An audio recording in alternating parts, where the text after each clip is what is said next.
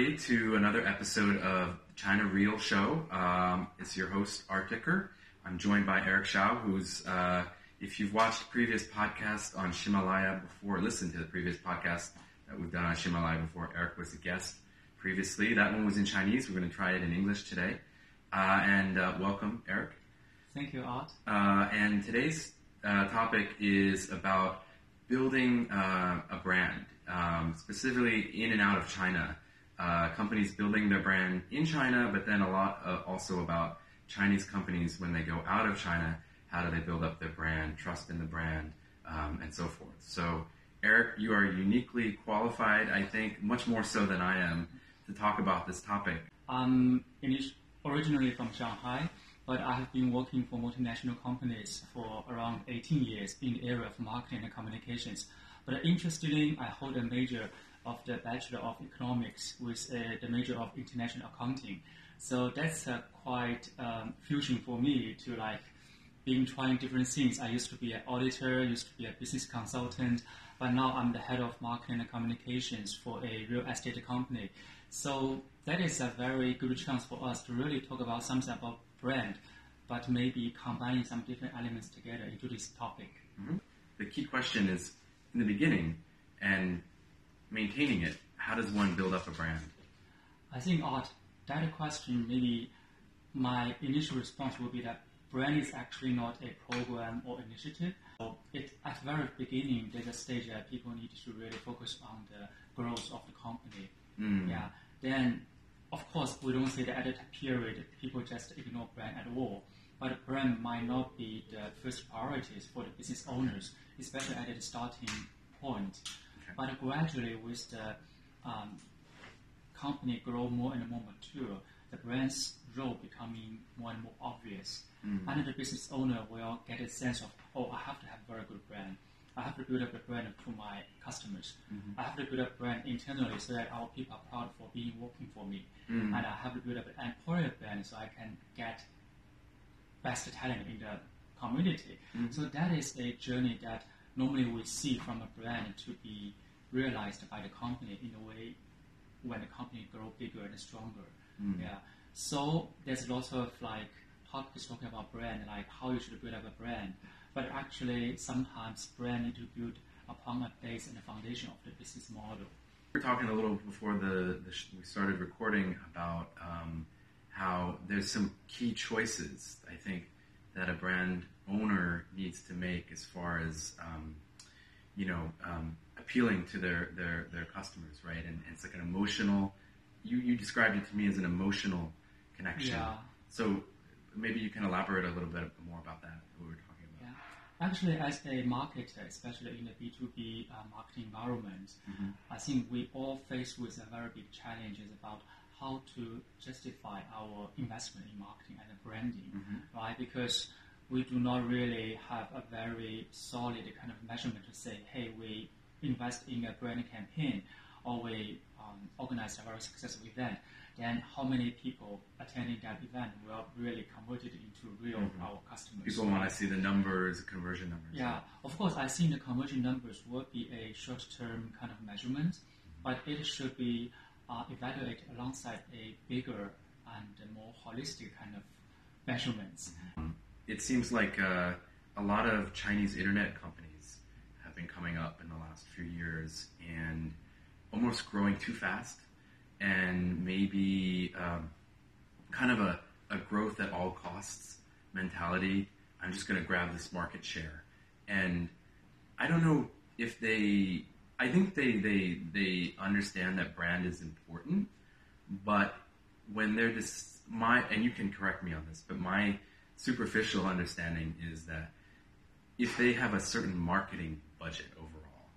That so much more of the marketing budget goes towards direct customer acquisition marketing efforts, like subsidizing mm-hmm. the hmm. costs of a user acquisition, right? So yeah. like DiDi subsidizes the rides, or Mobike, or you know Meituan for the, the food deliveries and that kind of thing, and grabbing market share and, and all that. Do you think the companies kind of neglect? Um, I'm talking particularly about Chinese internet companies do you think that they neglect um, putting enough money into the brand, building up the brand itself? I don't think they really uh, intended to connect it. Yeah. I think the brand, uh, it's interesting that in China, brand is really that more important than in the Western companies Mhm. because that if you talk about a very big names, people really go for it. Yeah, because in China the brand is very important. Mhm. Yeah, but I won't say they intend to ignore the importance of brand, but it's just that they are in a business model that's growing too fast. And the business model itself, from the very beginning, is not set in the right position. Right. Yeah, if you're on that track and with everyone besides you are growing so fast, you're really just uh, being confused and you are like hypnotized in a way that you have to grow in the same pace and you can't really be behind anyone because of thinking of brand, thinking of sustainability, thinking of giving back to the society. Yeah, so with that mindset, especially with the competition in the market, so the brand will be less important than the other factors if they are going to expand their business in a relatively short time. Mm. So I would say it is the rapid growing pace that is like really confused them for doing Right. that. Well, let's take an example, like uh, uh, you know, like let's look at like Luckin Coffee, for example, right? So Starbucks is a massive global company. Um, China is a huge market for them. Um, I forget how many thousands of locations they have by now. Um, but then this upstart Luckin is only, I think, a little over a year old, maybe. Uh, I'm probably getting that wrong, but. Um, if if you're in Starbucks' shoes and you see this company like Luckin, which is heavily subsidizing, uh, throwing lots of marketing, lots of coupons at people, um, having a couple of uh, celebrities everywhere, um, you know, on posters, on digital advertising, and stuff. If you've Starbucks and you spent years and years globally building up brand equity for China, you've been here I don't know, 20 plus years. I mean, they had the location in the in the Gugong, right, the Imperial Palace in the 90s. So they've been Yeah, here a long time. true. Are you scared by these kinds of companies? Just take Starbucks as an example. Or do you feel like, you know what, my brand is so powerful. I've spent so much time, I've done corporate social responsibility, sustainability. I'm not worried about these kind of new guys that are just kind of building up a brand all of a sudden. Um, and what do, what do you think if you're in Starbucks' shoes right now? Yeah, I think uh, that relates really to a way that we should think in a thinking pattern for a company. Yeah, for example, if we met with a challenge or if we want to solve a problem, normally people will come up with lots of analysis saying that, hey, this is the challenge, that is the pain points, and what should I react to it? What is the action plan, right? But I think a more important question for every company to answer is that what kind of company I want to be from the very beginning. Okay. Yeah, so for example, I still remember the founder of Starbucks, they uh, want to create a kind of a space between home and office, so provide people a place to really relax there, but also you can talk about business. I think that is that is their a very at the very beginning their vision mm-hmm. for us for a company to be like. Mm-hmm. I think that is a super important question for for every company to really remember and keep on reminding themselves. For example, we are very easily to be kind of um, affected by the people around us. Like mm-hmm. if we are walking on the street and see lots of people waiting in queue to buy something, we might be interested in see and maybe actually wait in queue too. Or if mm. everyone else got a new kind of phone model, we will say, oh, maybe I should buy one too, right? Mm-hmm. But actually, that are not the real reason for, to motivate you to be better every day. Because you have a dream inside you, or you have a vision inside you. That is your brand kind of estimation for yourself. Mm. I think for each company, this is the same. If you are a company be operated for like 100 years, there must be a reason. And the brand core behind all this is super important. And this is foundation. This is the things that you should be very proud of. Mm-hmm. So if you be very clear of that belief, I think it will be easier for you to not be affected by your competitors or by your by some irregular scenario in the market. Right. Yeah, I hope this answers your question, but No, it does. I mean, answer. that's a it's a great answer because Luckin doesn't even have space, right? It's, it's it's the anti Starbucks. It's just all about deliveries. You don't even pay with cash. They don't want you to be in the store, right? uh, and uh, and and so uh, your your point sounds like i i if I'm Starbucks, that's maybe that's that's the new latest thing. Okay, everybody wants coffee delivered to their home and instantaneously, or I come and grab it, and that's causing Starbucks to change its business model a little bit, right? But at the yes, core, exactly. Starbucks is still Starbucks, and they believe in their business model. Really, I would say it's about the brand, brand's past, brand's present, and brand's future. So in the past, we would say when I was a junior student, so one thing is very important for me is IQ, but I never tested it because I'm really so afraid to achieve a There we very go. good score. Yeah. Your EQ Yeah. is very high. I can vouch. Oh, okay, vouch thank you so that. much. Yeah.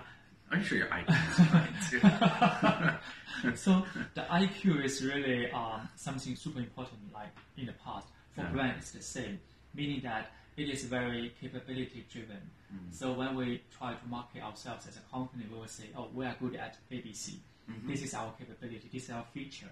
So if you go to the company's website, I would say still there's a big portion of company listed their capability as the core messages on their brand communication channels. Mhm. Yeah, meaning that we are good at one, two, three. This is our expertise.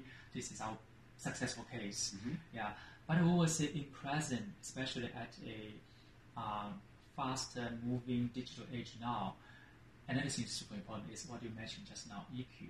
Mhm. I hope I, I'm I have a very high EQ. I think, but for a company, for a brand, EQ is also very important. It means that how you really build up a emotional connection with your customers. Mm. Yeah, for example, instead of saying that what I'm good at, maybe you should say how our customers can benefit from our Right. products, right? Right. Yeah. So, for example, if we listen to some pitch kind of presentation, normally we'll have a question: What does that mean to me, and how should I bother to listen to this? Right. So this is answering question: How a brand can turn into a capability-driven methodology to a needs-driven methodology. Mm-hmm. So if you want to sell a product, if you want to market your product, you need to tell a good story to your customer. Mm-hmm. Not meaning you fake up a story, but really trying to organize, reorganize your messages and make it a very good pitch document to your customers and attract them from the very beginning. So this is the present present of the brand, but we also see the future of the brand. Then it is about CQ, the cultural intelligence. Okay. Yeah, because we will say we are dealing with the world more frequently than before. Like you said, the, the foreign brand is coming to China, China brands going to overseas. Uh, so there's lots of communications, there are lots of corporations. You can't really define one brand is a local brand or it's a multinational brand Mm. because the brand might have some vendors from different countries. So in short, everything is linked with each other. Mm. Yeah, then the cultural intelligence is super important. Yeah, We've seen companies fail spectacularly at that in China recently, like Dolce Gabbana. And we can, oh, Yeah. yeah. Some because I would say, on one hand, we really see lots of good things happening because no matter the China brand will try to understand more about the foreign kind of culture, and the foreign brand understand more about the Chinese culture. Yeah. But you can't really just understand the culture from some kind of search engine, from Right. the meaning of the words itself, but you really need to understand it, right? So this linked to another factor is about talent management. Mhm. Yeah. So if a company can attract the right talent, not necessarily the talent originated from the other countries, but those talent who are who have been working and growing and educated in an environment dealing with different people, I think that is super important to the success of the Chinese brand. Mhm. Yeah, but I can already see lots of, for example, lots of my friends are starting to regard the Chinese brand as one of their best options to their next career move. Mhm. Yeah, that's a good thing. Yeah, if a say a very strong candidate working for a multinational company for more than ten years, and then this person started to find a new career in a local company, I think that's a very good thing because he or she can bring very good brand knowledge, educated from a multinational environment to the local company, and in the process, this person will also add on his own good judgment into it. That is becoming a very good kind of value add to the new company. Mhm. Yeah, so I think this links to the talent management is really a very important topic as well. Mhm. And I think Chinese companies, um, if I get what you're saying at that last part, especially, is that Chinese companies they, they, they have all the ingredients ready already. That is, they have um, state of the art products, which are not in, in, in almost all cases are not necessarily inferior in any way to and to other their global competitors, right? Um, so the products are good products, um, and they have the talent now, which has maybe, like you said, has worked for multinational companies before, who are already used to working in sort of a cross-border, cross-cultural uh, environment. So they have the, the, product and the talent. Um, they're a little bit lacking on the experience, I think, still, because um, multinational companies are used to launching in different markets and they learn from one market and apply it to another market yeah, exactly. to some extent. Um, and I think Chinese companies are still learning that um, in the learning phase in that regard. Um, but the core things are there. Um, you need a good product first, I think, when you're going out um, to be competitive to even try and build up a brand. Um, and uh, but I do think that, that Chinese companies are facing some challenges that are unique to Chinese companies still, and part of that is um, some of the the current. Um, it's it's particularly bad in the current environment where kind of the China-U.S. bilateral relationship is not particularly good right now. AI, we'll have the online, more and more online. So it is, we see a trend that, oh, maybe the marketing and brand communication is like moving towards to a scientific kind of part. Mm. But actually, we found there's some other problem coming from that procedure. Yeah, for example, sometimes you will be shocked if you like online shopping, you search for something, then suddenly they push lots of similar products to you. I really, oh my god, I really think maybe I should buy that too, right? Right. Then you're starting to buy more things from the online shopping channels. Talking about the other side of the marketing, uh, normally uh, when we do some jobs in marketing communication, we think of the visual identity guideline, right? Mm. How the visual impact the brand can make to the people. Then we'll say, oh, how we design a piece of marketing collaterals. It will like including fonts, color, everything. But then if you t- take a deeper look at the different brand elements, you will find no matter how, it also links back to the scientific side. Mm. For example, fonts, right? People normally, if they um, do some fonts choice, they will just uh, select different fonts and see whether it looks nice or not nice. Mm. Yeah, but for a company's brand, it is not working like that. Yeah, the font is actually a reflection of the psychology of human beings. Mm. Yeah, for example, if we say fonts, we have two different fonts. We have the uh, serif and the non-serif. Mm. Yeah, for the serif, meaning that uh, the fonts is more like the shufa in Chinese. Mm-hmm. You can easily recognize each letter because the some some place they are narrower, some place they are wider, right? Mm. But for mm. non-serif, everything looks equal. It looks very neat. Yeah. But then, how are we choosing the different type of fonts? Mm. If you put it into a very big headline to be shown on an outdoor advertisement on a building, mm. then you would better to use a non-serif font because it looks very neat and very um, obvious to attract people's attention. Mm. Yeah. But if you are putting small characters on the article, you better use the serif kind of fonts because it's easy to recognize. Otherwise, you are very hard to read it as there's so so many wording together. Right? So it's actually the art side also reflects the scientific side. Yeah, for example, the color. And normally, if you go to a company, so for me, like I go to different companies and they use different color, and I need to really get myself into the new color kind of environment, right? Like from red to green, from green to yellow, from yellow yeah. to purple. Yeah, but that also is a reflection of the brand message from the company. Right. It is have the scientific kind of technology to support it. Okay. Yeah. For example, if you like say why a company want to use red, because maybe it is because the red represents the passion for the company mm-hmm. to giving back to the society, or mm-hmm. the passion for the company to deliver a exceptional outcomes to their customers, right? If a company is green, maybe it represents growth, right? Or maybe it represents health lifestyles, mm. right? So they all have the kind of psychology reflection into these brand elements. Mm. So I think it's really hard to answer whether a brand is more like a scientist or more like an artist. But do brands have to change? Like, would a brand ever want to change like its core attributes like that, like its color or its fonts? I mean, what goes into that thought process of, of, of making a change like that? I think it's also depending on the core value the brand is believe in. Yeah, for Mm. example, we can see a fast uh, food restaurant always use red, but suddenly we can see green on the self-service machine. Mm. Because you can see clearly the brand message delivered from the color is that you want to like encourage a more healthy food lifestyle for people, right? So. Right. that's why they are using green to deliver the message. Mm. I think that is very important. Okay, got it. Well, that's that's uh, um, something that uh, I'm sure they won't make those changes drast- uh, overnight. It's something they put a lot of thought into. Yeah. Even we can see lots of companies change their fonts. Right. Yeah, but That's a really big decision, right? Yeah, that's a major of, decision. Like it will make a buzz in the market. Lots of people Right. were starting to talk about it, the change of fonts. Right. Yeah, but I think this is a super good chance for the company to really promote themselves. Right. Yeah, to really let people know what is the core spirit and value they want to encourage and showcase from the change itself. Because change is just a change, but the change needed to tell people a message. I think that is a super important thing. Right.